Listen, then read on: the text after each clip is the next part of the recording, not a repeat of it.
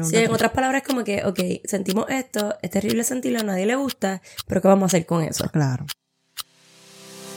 Bienvenidos y bienvenidas a otro episodio de Clínicamente Hablando el podcast. En este episodio estaremos clínicamente contestando las preguntas que ustedes nos envían a través de las redes sociales. Acompaña a las doctoras Melanie Ruiz y Tainari Dávila.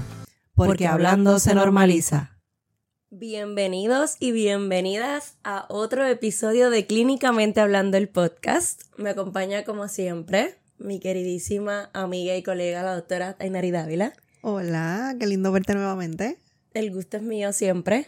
¿Cómo estás? Yo estoy muy bien, cansada pero bien. Muy bien, qué bueno. No me alegra que estés cansada, pero sí que estés bien. pero el cansancio es producto del mucho trabajo, así que estoy bien. Bueno, qué bueno, qué bueno. Eh, yo también estoy, estoy un poco cansada, pero bien. Sobreviviendo. Sobreviviendo. Pero aquí estamos para ustedes. así es, así que recuerden siempre seguirnos en nuestras redes sociales. Clínicamente hablando en Instagram o Facebook, doctora Tainari Dávila, doctora Melanie Ruiz. También me consiguen en Pausa con la Psicóloga y a la doctora la consiguen en TikTok. Muy bien. Recuerden suscribirse a nuestro canal de YouTube. Por favor, suscríbanse al canal de YouTube y regálenos cinco estrellas en Spotify. Muy bien. Viste, no me sé las redes muy bien, pero no, nos complementamos. Nos complementamos. y bueno, hoy tenemos un episodio especial porque vamos a darle continuidad al ejercicio que hicimos en el episodio pasado para continuar contestando sus preguntas. Que la verdad es que les gustó mucho. El episodio tiene muchas vistas y también ha generado muchos comentarios. Así que decidimos no seguir posponiendo y que el próximo episodio fuera la segunda parte, como les habíamos prometido, de las preguntas que nos hicieron que se nos habían quedado. Así. Sí, sí, porque en la primera vez hicieron bastantes y aunque nosotras, ustedes saben que siempre tratamos de ser breves, a veces nos encanta y nos envolvemos y nos extendemos. Así que decidimos como hacer picar todas esas preguntas por la mitad y hacer algunas primero y ahora las próximas. Así que continuamos clínicamente eh, contestando respondiendo, sus sí, contestando sus preguntas. Pero entonces te tengo una que no estaba en la lista, porque a raíz del episodio pasado, alguien nos escribe por nuestra cuenta de, de Instagram clínicamente hablando y me dice, esta pregunta es para ti. Yo sabía que... Qué miedo, qué miedo. Por ahí vamos. Yo sabía que ella iba a terapia, pero ayer me dio curiosidad. Supongo que ayer vio el episodio. ¿Qué retos tiene el recibir ayuda profesional conociendo del tema? ¿Es más difícil conseguir un profesional o fluyes? Bueno, eh, yo fluyo mucho, es decir, no voy a terapia con la mentalidad de que sé del tema o de, o, o sea, voy asumiendo de la manera más humilde y genuina posible mi rol como paciente. Eso como que es súper importante. Yo por mi cabeza no pasa para nada. Eh, nada que tenga que ver con, el trabajo, sino que trato de, de, darle la oportunidad a mis pensamientos, a mis emociones, a mis experiencias, a mis vivencias, a esa parte quizás un poco más íntima mía y no, no voy como que con esa con la idea de que esta es mi profesión también o de que la persona que tengo de frente es mi colega, no, no, no, al contrario, ¿verdad? Voy, voy, como que he tenido que trabajar mucho con eso, eso por una parte, ¿verdad? Así que sí fluyo, pero por otra parte creo que sí, que, que es un poco más difícil encontrar un terapeuta o una terapeuta con quien uno haga clic y con quien uno tenga alianza. Y o que no te conozca. Yo creo que ahí hay un reto grande. Yo le contesté a ella eso, el que para mí, le dije, yo le voy a pasar la pregunta a Melanie, pero para mí es un reto, si ahora mismo yo tuviera que conseguir a alguien, el tratar de conseguir a alguien que no haya estudiado conmigo, que no tenga algún vínculo conmigo, que... Porque se supone que sea así. Entonces creo que ahí está el mayor reto si, si, si, fuera a contestar yo la pregunta. Sí, sí, eso es otra, eso definitivamente. Este, alguien que no me conozca y también habla, por esa línea, a veces me han invitado a trabajar en espacios donde alguien que me ha dado terapia eh, participa, ¿verdad? Como colega. Y yo he decidido a veces no trabajar en esos grupos de trabajo para poder seguir conservando la posibilidad de que ese colega o esa colega pueda volver a ser en algún momento mi terapeuta. Y, no ponerle a esa otra persona tampoco como en ese lugar, porque yo creo que sería como incómodo para mí y también para, el para, para mi colega. Sí. Es un reto, pero lo he logrado. Pero es posible. Sí, sí, sí. Sí.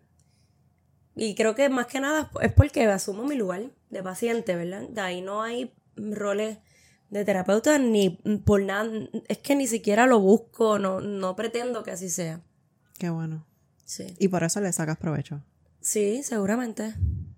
Sí, sí, sí. Qué bueno. Pero buena pregunta. buena la curiosidad. Bueno, pues ahora sí vamos a las preguntas que nos habían quedado pendientes. La primera es, ¿uno puede acudir al psiquiatra antes que a un psicólogo y no afecta el tratamiento? Doctora Dávila. La respuesta correcta es sí. La verdad es que no hay una línea ni una recomendación de cuál tratamiento tiene que venir primero. Puedes ir primero al psiquiatra, luego al psicólogo o viceversa. E incluso nosotras tenemos un episodio de las diferencias entre un psicólogo y un psiquiatra, que ahí pueden buscar más información. Pero realmente comienza por el tratamiento por donde consigas citas sea accesible, porque eso es una realidad, o por el tratamiento con el que más cómoda te puedas sentir, de todos modos, cómoda o cómodo. De todos modos, si vas a tratamiento psicológico y el psicólogo entiende que vas a necesitar el tratamiento psiquiátrico, va a hacer la recomendación y también ocurre viceversa. Así que no, ninguno de los tratamientos se afecta porque vayas primero a uno o al otro. E incluso hay personas que solo van al psicólogo o la psicóloga o que solamente van al psiquiatra y que no combinan los tratamientos, eso también es una posibilidad. Sí. Estoy de acuerdo. Definitivamente la respuesta es que sí, que, es posible eh, acudir al psiquiatra antes eh, y que no necesariamente afecte el tratamiento. Incluso lo ideal es que en la mayoría de los casos, en mucha de la literatura científica dice que, el, mejor curso de acción es ambas, ambas cosas a la par. Eh, el tratamiento farmacológico unido también al proceso de psicoterapia. Pero eso va a depender, así que no hay como que eh, una línea rígida que seguir, tal y como dice la doctora Dávila. Sí se puede ir al psiquiatra. Y ahí que está también la importancia de evaluar cada caso. Porque a lo mejor la mayoría de las personas lo hacen de esa manera, pero no necesariamente tiene que ser así para que las personas puedan tener beneficio del tratamiento. Sí. Sí, y también este, algo que, sé que dijiste, pero que quiero enfatizar, y es que usted confíe en que si su médico psiquiatra piensa que usted se va a beneficiar de un tratamiento psicoterapéutico clínico, pues lo va a referir y se lo va a recomendar y viceversa. Si nosotros a nuestros pacientes vemos que es necesario un tratamiento psiquiátrico, vamos a hacer los referidos correspondientes y le vamos a sugerir a usted eh, que, que ese sea también parte del tratamiento. Claro. Segunda pregunta. ¿Alguna estrategia para manejar el fracaso? Esa pregunta es difícil. ¿Quién lo va a contestar? Bueno, yo contesté la primera. No, pero tengo algo, tengo algo para ahí. Porque cuando yo leo la pregunta, lo primero que yo pienso es qué significado tú le das a eso que pasó. Y yo creo que ahí es que está la clave. Y no el significado que le den los demás, que le dieron tus padres, que le dieron, ¿qué significado le das tú? Porque la verdad es que tenemos que entender que somos seres humanos y que nos vamos a equivocar. Y cuando vamos a la lucha, a, la pelea, a la acción, reconociendo que somos humanos y reconociendo que nos vamos a equivocar, el significado es diferente. Ahora bien, si nos detenemos a darnos golpes, eh, yo siempre digo como que suelta el látigo, a darnos latigazos por algo que entendemos que no tuvimos el resultado que queríamos, eh, nos estamos olvidando de que pues hay otra oportunidad de, repetirlo y cuál es el aprendizaje que me llevo de eso.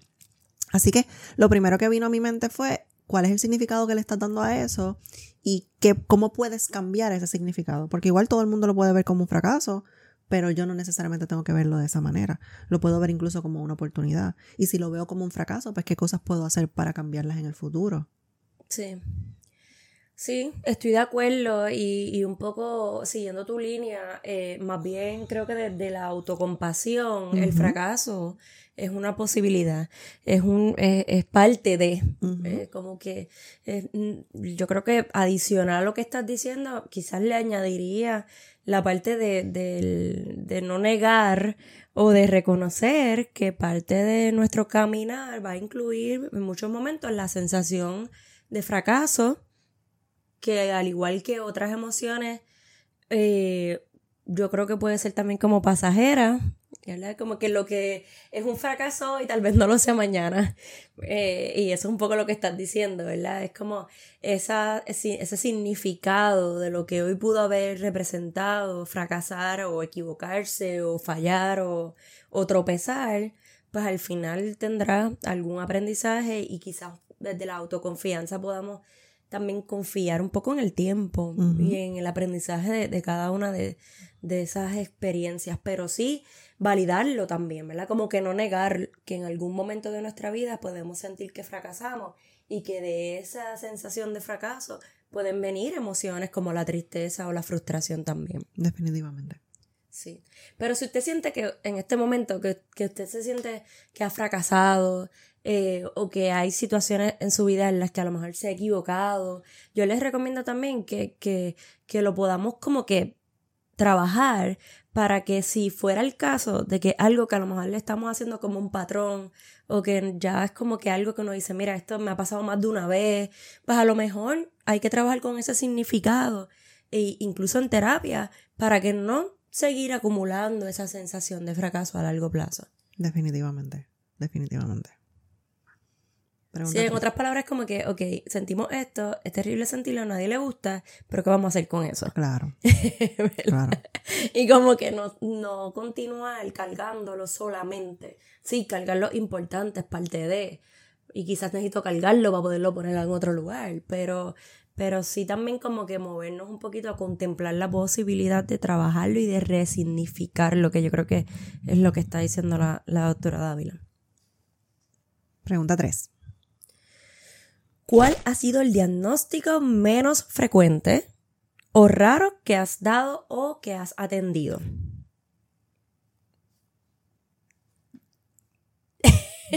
Nos quedamos pensando. La verdad es que yo atiendo muchas personas con los, trastornos más comunes son ansiedad, depresión, algunos con trastorno bipolar, demencia, las personas mayores, eh, ansiedad social, eh, creo que ahora mismo son los que me acuerdo con más frecuencia. Pero de todos los casos, yo llevo nueve años y pico en la práctica, eh, he tenido dos casos de tricotilomanía. Y no es que sea rarísimo, pero pues dentro de lo que yo veo, pues es quizás lo menos frecuente que he visto. Que la tricotilomanía se caracteriza por arrancarse el cabello de forma recurrente, ¿sabes? La persona tiene ese deseo de arrancarse el cabello y no puede controlarlo. Em, creo que ese ha sido el, menos frecuente que he atendido, que ha atendido dos casos. Y qué, bueno que trae esta parte, porque yo creo que dependiendo del setting o del contexto en el que uno ejerce la clínica, es posible que vea diagnósticos o casos que podrían parecer menos comunes o menos típicos. Eh, porque en oficina o en ambulatorio, ¿verdad? Que es la mayor parte del trabajo que hacemos, no necesariamente vamos a recibir casos que tengan como deterioro significativo de su funcionamiento. Eh, ahora bien, yo así como poco común, creo que los casos que vi eh, son más de escenario de hospital, ¿verdad? En los hospitales psiquiátricos sí es posible que veamos casos que tengan un poquito más de, que sean menos frecuentes, por decirlo de alguna manera. Así que en ese sentido sí llegué a ver casos donde habían cambios en el comportamiento que eran bien drásticos o bien radicales, ¿verdad? Que a veces uno dice, wow, ¿qué estará pasando con esa persona que de repente de la noche a la mañana desarrolla este tipo de comportamientos, eh, incluso regresivos, ¿verdad? O infantiles o agresivos. Y tú dices, wow, eso como que no es parte de los rasgos de personalidad o del patrón del desarrollo de esta persona. Y vi casos donde esos cambios estaban asociados a algunas causas que son orgánicas, médicas, neurológicas, ¿verdad? Por ejemplo, gente que, que desarrollaba algún tipo de tumor en la cabeza, cerebral, y ocupaba mucho de, de la parte de su corteza eh, cerebral, así que de alguna forma u otra, pues le hacía daño y afectaba muchísimo el comportamiento. Eh, y de repente uno veía una persona que nunca había tenido una depresión con, una alteración del estado de ánimo del cielo a la tierra. O uno veía, vuelvo y repito, gente que nunca en su vida había sido agresiva y de momento un episodio de agresividad bien, bien, bien fuerte o bien dramático.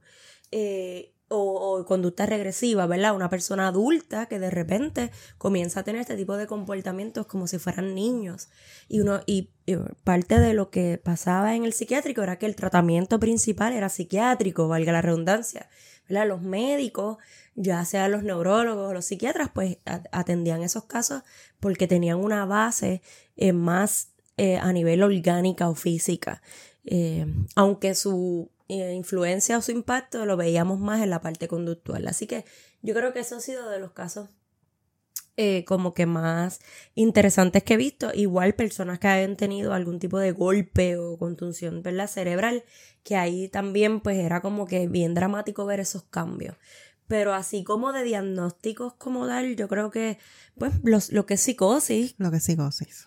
Que se ve mucho en hospitales psiquiátricos también no son, en Puerto Rico hay bastante prevalencia de trastornos delirantes, de persecución, por ejemplo, que aísla muchísimo a las personas, eso también se veía bastante.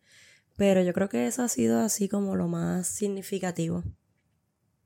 Y antes de dar un diagnóstico como ese, gente, usualmente, por lo menos mi experiencia ha sido que eso se refiere a los psiquiatras, se refiere a los neurólogos para que hagan, eh, ¿verdad? MRI de la cabeza, eh, eh, resonancias magnéticas, ¿verdad? Que estudios más profundos y que, y que se pueda buscar esa, esa base eh, para que tener un diagnóstico más preciso, más certero.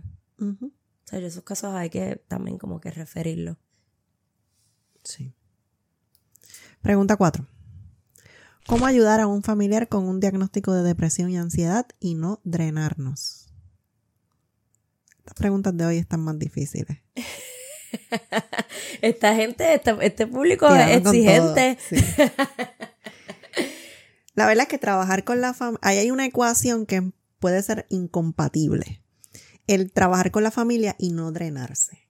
Porque no es lo mismo, por ejemplo, nosotras, trabajar, yo puedo trabajar con muchísima gente, hacer intervenciones en crisis, pero no es lo mismo cuando trabajo con mi familia, porque es mi familia. Y por eso es que nosotros no podemos darle tratamiento a la familia.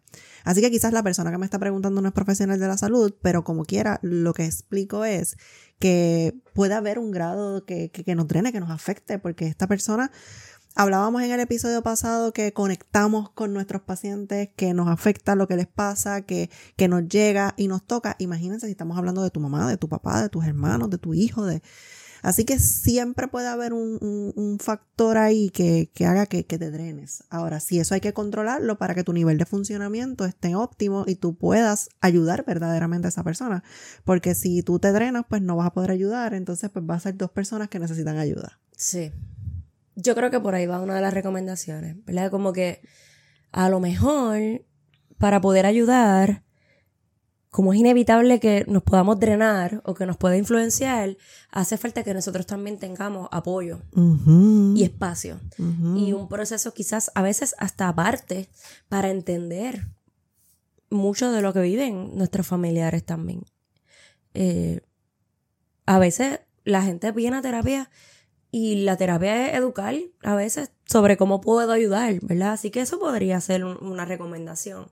Pero definitivamente como que vamos a partir de la premisa de que si usted tiene un familiar o alguien que cercano que tiene algún cambio en su estado de ánimo y su estado de ánimo es depresivo o que tiene manifestaciones de ansiedad severas o agudas, eso usted lo va, lo va a afectar, le va a influenciar y claro que sí. No hay manera de que eso se separe. Sí.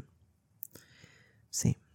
Pero en la parte de cómo ayudar a un familiar, yo creo que es súper importante el asunto de la empatía, de la escucha, del no juzgar, porque puede ser muy fácil el compararnos, el decir, ah, pero es que pensemos que la depresión viene por el fallecimiento de algún familiar. Es que yo también lo perdí, yo no estoy así, pero es que somos personas diferentes. Entonces ya estamos entrando en esa batalla eh, perdiendo porque estamos juzgando a la persona, estamos invalidando a la persona. Así que yo creo que es ofrecer esa ayuda sin juzgar de forma empática. Eh, y a veces no tenemos ni siquiera que decir nada. La gente muchas veces lo que quiere es ser escuchada, pero es ser escuchada y validada y saber que esa persona verdaderamente está ahí. Y que a mí me pasa cualquier cosa y esa persona va a estar ahí. Sí. Yo creo que desde el amor. Y, y, lo, y lo que dijiste del no juicio es súper importante porque parte de lo, que, de lo que pasa en la depresión y en la ansiedad es que los pensamientos pueden distorsionarse. Entonces, no podemos pensar que la persona que está deprimida, entre comillas, o que tiene ansiedad o experimenta ansiedad, pues va a pensar igual que nosotros. Al contrario, precisamente por eso es que se siente mal, ¿verdad? Por eso es que a lo mejor ha comenzado a ver el mundo de una manera pesimista, desesperanzada. Y, y es ahí también lo que puede drenar, ¿verdad? Si tenemos una persona cerca que de repente anticipa catastróficamente o de repente piensa todo el tiempo eh, negativo, pues uno se afecta. Pero entender y no juzgar que precisamente de ahí es donde vienen muchas de su, de su malestar psicológico o emocional. Así que en vez de uno, porque es que también nos pasa que las personas se frustran y entonces empezamos, pero, pero, ¿por qué te sientes así? Pero tú no te das cuenta de todo lo que tú tienes o de todo lo que te rodea. Mira para allá todas las bendiciones que tú tienes y tú no las ves, ¿verdad? Entonces eso no ayuda. No eso no ayuda. ¿Verdad? Así que la pregunta más bien es como que eso, ¿qué es lo que no ayuda? Pues no ayuda tratar de pensar que la gente va, piensa en general, no solamente con depresión y ansiedad, igual que nosotros, renunciar a esa expectativa. Mira, la otra persona piensa de esta manera, lo entienda yo o no lo entienda, no juicio. Eh, y definitivamente, tal y como dice la doctora Dávila, validar, porque a, pesar de que yo no lo entienda, pues tal vez dentro de su mundo, desde su experiencia, pues esa es la forma en que esa persona conceptualiza su vida y la ve y la experimenta quizás no le ayuda, pero igualmente, ¿quiénes somos nosotros también como para decirle al otro, tienes que ver esto, tienes que ver lo otro? Eso como que no. Eh, yo, yo diría que ahí es que está como que una de las claves. No, lo, no juicio y no tengamos la expectativa de que esta persona de alguna manera u otra reaccione según lo que nosotros creemos que es lo mejor para esa persona. Definitivamente de acuerdo. Pero de que es difícil y puede ser drenante, es difícil, Es difícil, es difícil. Incluso los cuidadores de los pacientes que tienen condiciones de salud mental más crónicas se agotan y se drenan y se queman muchísimo. Sí, es difícil. Así que en ese sentido hace falta también que tengamos apoyo y un espacio, ¿verdad? Para que no todo necesariamente en la vida del cuidador gire alrededor de la persona que tiene ese tipo de, de ¿verdad? Que está experimentando esos síntomas depresivos o de ansiedad. Ok. Pregunta 5. Pregunta 5. ¿Cómo ustedes entienden que un paciente está mejorando después de cada consulta? Eso es una pregunta bien difícil. Pero fíjate, yo creo que. Yo pienso que es bastante. Es, yo pienso que es bastante obvio. Y está en el verbal y el no verbal. Aparte de que ahí, por ejemplo, todas las personas que llegan a mi oficina comenzamos con unos cuestionarios de autorreporte. Y esos cuestionarios de autorreporte se pueden repetir cada cierto tiempo y podemos medir cómo están esos síntomas. Y ahí tenemos una medida. Pero yo lo veo mucho en el verbal y el no verbal. La forma de hablar cambia, los pensamientos cambian, las creencias cambian y, y a veces la persona no ha dicho ni una palabra y ya yo sé que se siente mejor por su no verbal. Porque obviamente cuando una persona, por ejemplo, está deprimida o una persona tiene ansiedad, tu no verbal también habla. Y tú puedes ver en los gestos, en... Nosotros dijimos que estamos cansadas, pero seguramente nos estamos proyectando bien, ¿sabes? No, no, nada que las personas puedan preocuparse. Eso se lo está enviando el no verbal. Sí. Sí, porque estoy cansada, pero yo me lo disfruto aquí. No, yo también. Nos tienen que mandar a callar después. Ya mismo, ya mismo el señor productor nos enseña el tiempo. Sí, sí, sí. Pero tienes dos, ahí tienes dos cosas, ¿verdad? ¿Cómo lo sabemos? Pues por, de una manera objetiva, hay instrumentos que nosotros utilizamos. Y cuando digo instrumentos son cuestionarios, preguntas que se hacen que ya vienen precisamente para eso. Eh, a veces si, si ustedes van al psicólogo y les dan, mira, usted puede contestar estas preguntitas y, y a lo mejor no son muy largas, llénelas porque eso nos ayuda a tener como un antes y un después de los síntomas y nos ayuda muchísimo también a estructurar nuestras intervenciones porque entonces a veces uno ve de ahí y dice, ah, espérate, este, este tema no lo hemos trabajado tanto y es uno de los temas que a lo mejor este paciente trae más recurrentemente. Eh, así que hay unas formas objetivas, unas encuestas específicas, unos formularios, dependiendo del caso, pues hay diferentes. Y por otro lado, tal y como dice la doctora Dávila, observaciones clínicas. Y las observaciones clínicas sí son del no verbal y también tienen que ver con el autorreporte y con las verbalizaciones. Estoy totalmente de acuerdo. Y los pacientes se conocen y comparten mucho con uno también, cómo se sienten, igual cuando no están muy bien y, y, sienten que dan para atrás, ¿verdad? Ellos mismos lo dicen ahí, siento que he dado para atrás tres pasos, diez pasos. Y eso también es parte de esa narrativa, es parte de lo que nosotras integramos en la terapia y, tratamos de, monitorear. Así que e, es un trabajo de equipo también. Claro, claro. Hace falta que, nosotros observemos y, y, utilicemos estas herramientas objetivas, pero también que cada persona se conozca y que pueda definir qué es para esa persona mejorar o qué es para esa persona echar para atrás porque eso también es subjetivo, ¿verdad? como que depende de desde dónde lo miremos. Claro. Pero sí, yo, yo lo pondría como en esas dos categorías. Número 6. ¿Cuál es el mayor reto de la profesión? yo creo que poder identificar cuál es el mayor reto. Porque yo pienso que hay muchos. Sobre todo luchar con el estigma, con el prejuicio, con la burla, es frustrante. Sí. Sí, es difícil porque el tema, el tema de la salud mental es un tema, como decíamos en el episodio pasado, como medio subestimado también, el, tema de la psicoterapia y de, y de la clínica. este, pero yo creo también que, que, uno de los retos tiene que ver con la estructura de los servicios de salud mental. Lo que hablaba anteriormente de la parte económica versus la parte humanista con la que nosotros tanto luchamos o trabajamos. Eh, para mí eso eso es un reto. Como que hay casos que uno quisiera tenerlos más a largo plazo y a veces es difícil luchar en contra de esa corriente. Los retos en cuanto al acceso a, ¿verdad? Hay, personas que necesitan los servicios y de repente no pueden llegar a las oficinas porque no tienen transportación eh, o porque no tienen dinero, ¿verdad? Aunque eso tratamos de minimizarlo, pero de todas maneras es, es real, es, una, es un reto serio. Y adicional, yo creo que nosotros nos damos abasto también, que eso es otro reto.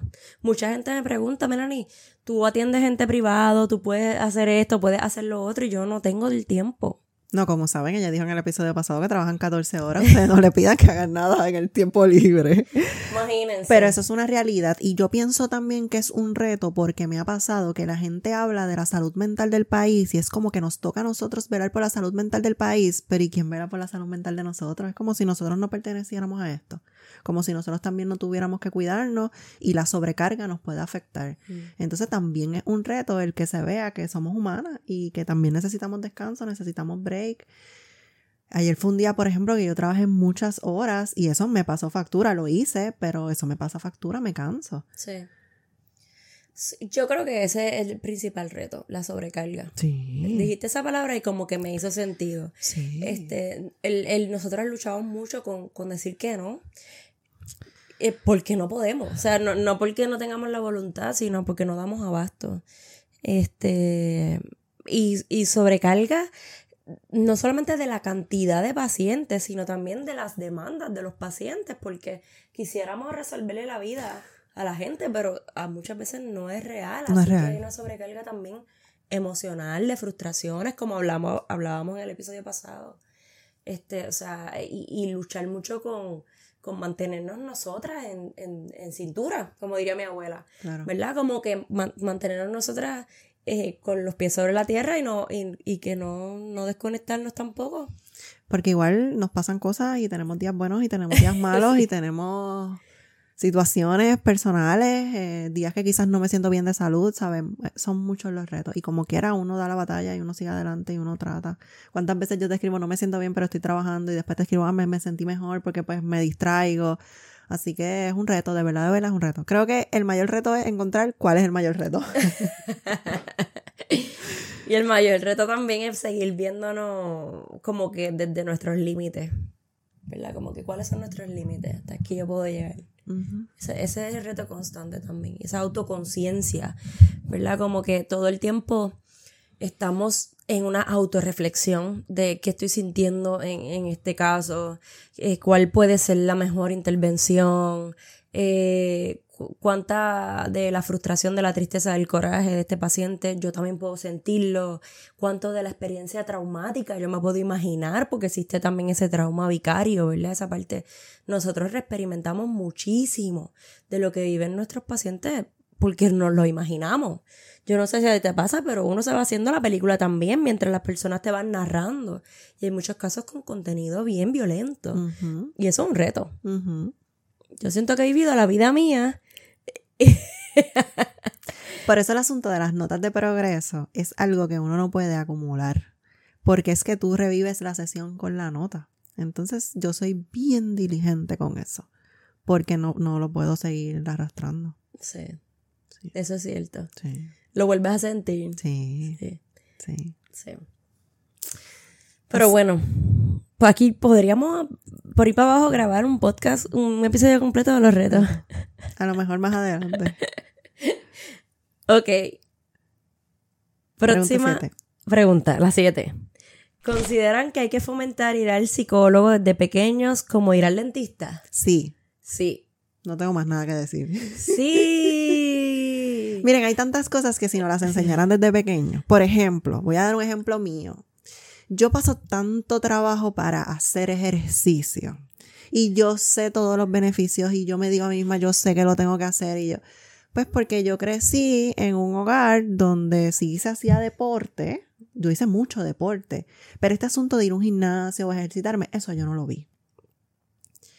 Pero entonces si estamos viendo que con los adultos, porque yo no soy la única, yo estoy segura que más de la mitad de la gente que me está viendo se está sintiendo identificado conmigo.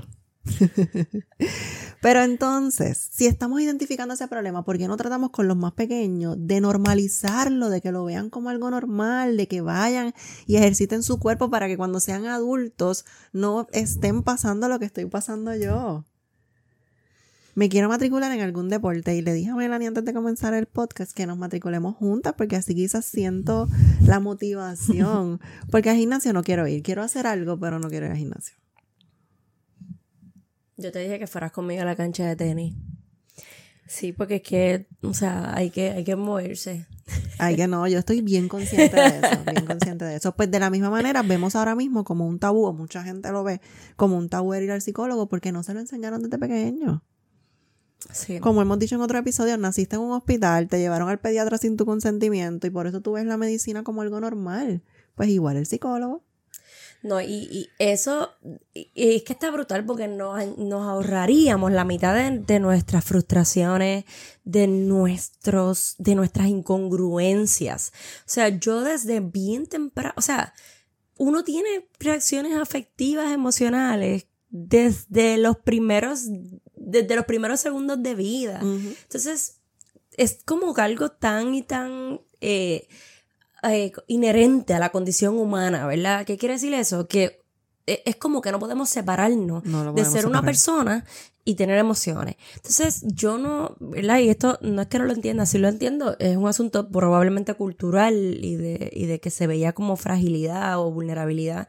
Pero la verdad es que todavía, hoy día, tú, uno puede ser un niño de un año, de dos años, de tres años, ¿Qué tienes? ¿Coraje? ¿Tienes coraje? Pues tienes coraje, ¿verdad? Tienes coraje. Normal que tengas coraje. ¿Qué te da coraje? ¿Qué hacemos cuando tenemos coraje? O estás triste, estás llorando, sí, que, ¿por qué lloras? ¿Qué te hace llorar? O, o ir practicándolo desde, desde lo básico. Yo pienso que en los currículos escolares desde preescolar debería haber un espacio para el reconocimiento, la identificación, la expresión, la validación, la normalización y la aceptación de las emociones. Eso debería ser más importante que cualquier curso de idioma, que la ciencia y la matemática. Estoy respirando profundo porque estoy tan de acuerdo. ¿Qué queremos decir así como que? Me arropa la indignación. Dios mío.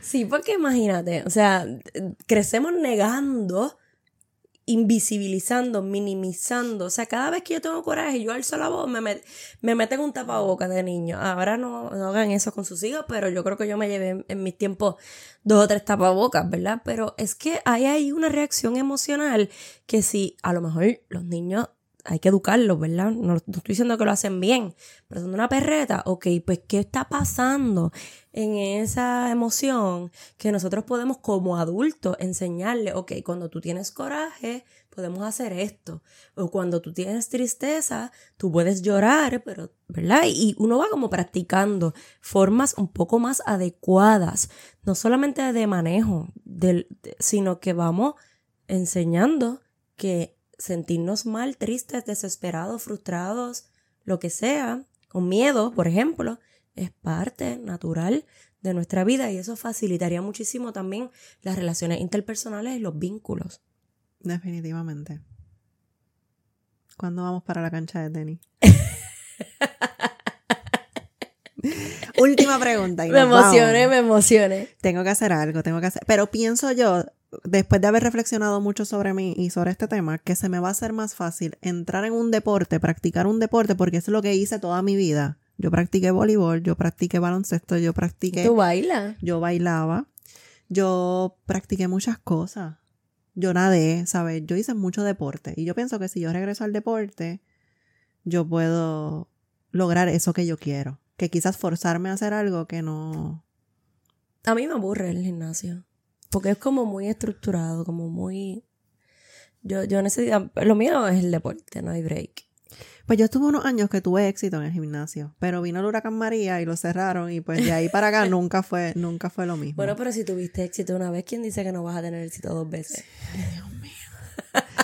Pues quiero empezar por un deporte. Y fíjate, el Vamos a hacer una campaña en Clínicamente Hablando para que la doctora Tainari Dávila regrese al gimnasio. La cosa es que tengo con quién ir todos los días. Tengo con quién ir todos los días, pero no quiero ir. Pero, pero si supieras que después que Mónica Puy ganó la medalla de oro, yo quería jugar tenis. El tenis maravilloso. Ese es mi deporte favorito, lo amo. Pero lo había jugado y yo, antes. Y se me quita todo. Se me quita todo. Yo voy a jugar tenis y, y, la vida es buena. Y es la misma sensación más o menos de adrenalina y de, y de, y de sentirme liviana que siento cuando voy a psicoterapia. Te juro. O sea, ya es a ese nivel de, de, dopamina y de serotonina en mi cabeza. O sea, es como que es algo que si yo no tengo terapia y no voy al tenis, me hace una falta que me quiero morir. O sea, en mi semana ya está fatal si no voy a esas dos cosas. ¿Tú estás de acuerdo con eso? ¿Tú que haces mucho ejercicio? Sí. Le estoy preguntando a los que no nos están viendo, al señor productor, aunque no lo están viendo, porque él, lo conocemos, él hace mucho deporte, practica mucho deporte, él corre todos los días y algo que me ha dicho todo el tiempo es que cuando él corre como que su mente se va, que él se siente muy bien, que, o sea, es como esas cosas que tú quieres ser y tú nunca vas a escuchar de tu cabeza, pues esas son las cosas que él dice. tengo que hacer algo, tengo que hacer algo por mí, así que sabrá Dios podemos hacer un reto y esta gente se anima también. Claro, sí, lo, le vamos a dar seguimiento a este tema. Vamos a darle seguimiento. No sé si me conviene, pero vamos a darle seguimiento. Última pregunta para salir de este tema que me está comprometiendo. ok. Cuando joven pasé por depresión, tengo 36 y me da miedo y me da miedo volver. ¿Qué puedo hacer? Supongo que es que le vuelvo a dar. No, y yo creo que es normal la, la, la, preocupación de que volvamos a pasar por eso, sobre todo porque las personas que, que, han tenido un episodio de depresión saben que eso no es, no es cool, ¿verdad? No es grato, no, no es chévere. Ahora uh -huh. bien, ese episodio no necesariamente nos predispone a volver a tener otra, otra historia de depresión en comparación con personas que nunca han tenido un episodio de depresión. Me explico. Como que la probabilidad de que cualquier persona pueda tener una alteración en su estado de ánimo y que su ánimo en algún momento de su vida sea deprimido es, es la misma, ¿verdad? Para casi que todas las personas, cualquiera de nosotros. podríamos pasar por un, por un episodio de, depresivo mayor. Y yo creo que la parte más importante es reconocer que eso puede pasar. Y yo creo que cuando sabemos que eso puede pasar, quizás lo podemos comparar con otras condiciones que uno sabe que en algún momento me puede pasar, pues uno baja un poco esa, ese miedo de que por ahí viene. Pero yo creo que es súper importante esa parte del autocuidado, el ir a terapia, no necesariamente tenemos que esperar al episodio de depresión para ir a terapia. Quizás las visitas no van a ser con tanta frecuencia porque estamos bastante estables, pero para mí la terapia tiene tanto valor a mi juicio que incluso mucha parte preventiva, que quizás esa persona, si yo fuese esa persona, pues yo estaría asistiendo a terapia y cuidándome mucho, pero la realidad es que nos pasan situaciones en la vida que nos pueden provocar las pérdidas, la, que pueden provocar que esto pase y pues lo importante es tener los recursos para saber que si lo pasamos una vez lo podemos volver a pasar. Claro. Y sobre todo tener un proceso a nivel preventivo, me refiero a que, ok, esas características que tuvo ese episodio en aquel momento, yo quiero volver a tocar base y revisar, aunque sea una vez al mes, aunque sea una vez cada tres meses, si por ahí surge algo que podría llevarme a volver a experimentar ese estado de ánimo. Me refiero quizás a, qué sé yo, experiencias de vida que pueden ponerme en riesgo, eh, pensamientos que de repente puedan ser más negativos de la cuenta, o situaciones a veces hasta del contexto laborales, eh, académicas, lo que sea, ¿verdad? Como que yo sí pienso que sería una súper buena práctica, no solamente para esta persona, para, para todos, ir a tocar base y decir, espérate, déjame ver cómo yo, cómo, cómo yo me estoy hablando a mí misma, cómo yo me estoy, eh, cómo yo estoy pensando, cómo yo estoy viendo esta situación que yo estoy viviendo. ¿Habrá otra manera? ¿Habrá otra manera de pensarlo? ¿Habrá otra manera de hablarme a mí misma? ¿Habrá, otra manera, ¿verdad? Como que promover y buscar dentro de nosotros ese ejercicio de la autorreflexión y de la introspección. De acuerdo, de acuerdo, de acuerdo, de acuerdo. ¿Hemos contestado todas las preguntas? Hemos contestado todas las preguntas, pero yo te voy a hacer una final. que yo no tengo. No, que no la tiene. ¿Escuchaste el disco de Carol G? Yo escuché el disco de Carol G. Sí, yo lo, sí, yo lo dije la vez pasada que yo, que yo había escuchado el disco de Carol G. Pero encontraste lo de Playa y Cerveza. Yo no encuentro lo de Playa y Cerveza. No es la de Mientras me curro del corazón. ¡Y a rayos! Esa, esa, esa es. Sí, que dice con, con cervecita y buena musiquita. Sí, esa es. Tengo que escucharla de corazón. nuevo. Tengo que escucharla de nuevo. Yo creo que esa. He escuchado algunas, no la he escuchado completo porque no siempre tengo tiempo para eso, pero he escuchado algunas. Estoy haciendo la tarea de las preguntas que nos hace nuestra comunidad. yo sí, yo lo, yo lo he escuchado. A mí me gusta Carol Sí, a mí también, a mí también. Y me encanta Amargura. Como tú la mencionaste en el episodio pasado, la busqué y me encantó. Y la tengo pegada. Entonces no escucho otras porque la tengo pegada. No, ahora tienes que escuchar como tus gafitas o algo así, que es como el otro extremo. Voy, es que tengo tarea. Tengo tarea antes del próximo episodio. Oye, podemos, podemos aquí hablar de las canciones que escuchamos. O sea, como que hablando de canciones que escuchamos, de canciones que nos gustan, que de repente puedan ser como recomendaciones de canciones lindas. Yo tengo variedad. variedad, desde Bad Bunny hasta Alejandro Sanz. Lo que pasa es que yo siento mucho, como yo bailaba, pues yo siento mucho amor por muchos géneros de la música. O sea, a mí me gusta mucho la música y la música tiene un poder curativo en mi vida. Así que puedo escuchar, ¿sabes? Si tú entras a mi historial de YouTube, puedes encontrar desde una balada hasta de todo, hay de todo. Bachata no me encanta tanto. Pero a la doctora Davila le gusta Selena. No, pero Selena ha sido, Selena ha sido, Selena ha sido el hit. Si tú supieras que a mí no me encanta tanto, pero por alguna razón cuando empezamos el podcast empezamos a cantar como la flor y esta ha sido la canción del podcast oficial. Gracias por siempre escucharnos. Recuerden seguirnos en nuestras redes. Clínicamente hablando en Instagram o en Facebook, doctora Tainari Dávila, doctora Melanie Ruiz. Recuerden que Melanie es con Y, que algunos de ustedes nos escriben por las redes y escriben IE, Melanie es con Y. A la doctora la consiguen en TikTok y a mí también me consiguen en En Pausa con la psicóloga. Recuerden suscribirse a nuestro canal de YouTube. Por favor, suscríbanse al canal de YouTube y denle like, denle like al, al video. Es más, denle like desde que está empezando. Yo sé que les va a gustar. Igual nos pueden dejar un comentario. Recientemente nos han dejado comentarios, hasta de la ropa nos han dejado comentarios. Y eso que todavía no tenemos intercambio con una boutique. Cuando tengamos intercambio. Así que si alguien que nos está viendo se quiere poner con esa, le damos el intercambio. Así que déjenos su comentario que nos encanta leerlos. Sí, les queremos siempre, les queremos, les llevamos en nuestro corazón siempre. Gracias por acompañarnos en Clínicamente Hablando del podcast.